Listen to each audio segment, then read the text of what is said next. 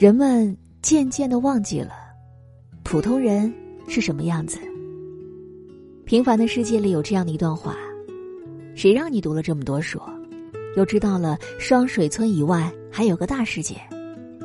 如果从小你就在这个天地里日出而作，日落而息，那你现在就会和众乡亲拥抱同一理想。经过几年的辛劳，像大哥一样娶一个满意的媳妇儿。生个胖儿子，加上你的体魄，会成为一名出色的庄稼人。可不幸的是，你知道的太多了。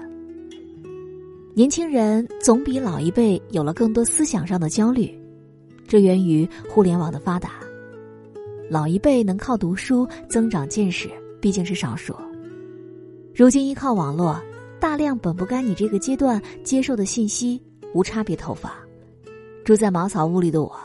想着能有间瓦房就很好了，可当我躺在破木板搭成的床上刷手机的时候，我知道了什么是豪宅，什么是别墅，什么是海景房。